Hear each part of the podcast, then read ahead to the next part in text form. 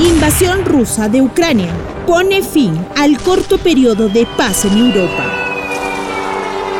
La madrugada del jueves 24 de febrero del 2022, el presidente ruso Vladimir Putin, mediante un discurso televisado, anunció el inicio de una operación militar especial en el este de Ucrania, dando así comienzo al mayor ataque militar en Europa en este siglo he decidido llevar a cabo una operación militar especial. Lucharemos por la desmilitarización y desnazificación de Ucrania. Nuestros planes no incluyen la ocupación de territorios ucranianos. No vamos a imponer nada a nadie por la fuerza. Insto a los militares ucranianos a que depongan las armas de inmediato y se vayan a casa. Quien intente interferir con nosotros y más aún crear amenazas para nuestro país debe saber que la respuesta de Rusia será inmediata y te llevará a consecuencias que nunca has encontrado en tu historia.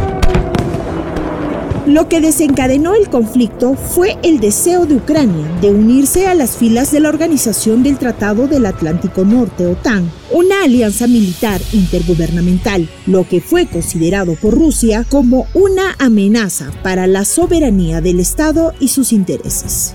Han pasado más de 200 días desde el inicio de la guerra, aún continúan los ataques. La Oficina del Alto Comisionado de las Naciones Unidas para los Derechos Humanos estima que más de 8.000 civiles murieron producto del conflicto. En tanto, el número de bajas militares en ambos frentes no es preciso. Sin embargo, se estima que entre 200.000 soldados fueron muertos o heridos. La invasión a Ucrania ha dejado más de 100.000 soldados rusos muertos o heridos. Esa fue la cifra dada a conocer por el jefe del Estado Mayor de Estados Unidos, Mark Miley, en declaraciones en el Club Económico de Nueva York. Según el militar, se estima un número similar de bajas del lado ucraniano. Esta estimación aún no ha podido ser confirmada de manera independiente. Esta guerra trajo consigo la suba de productos de primera necesidad y el petróleo. Y el petróleo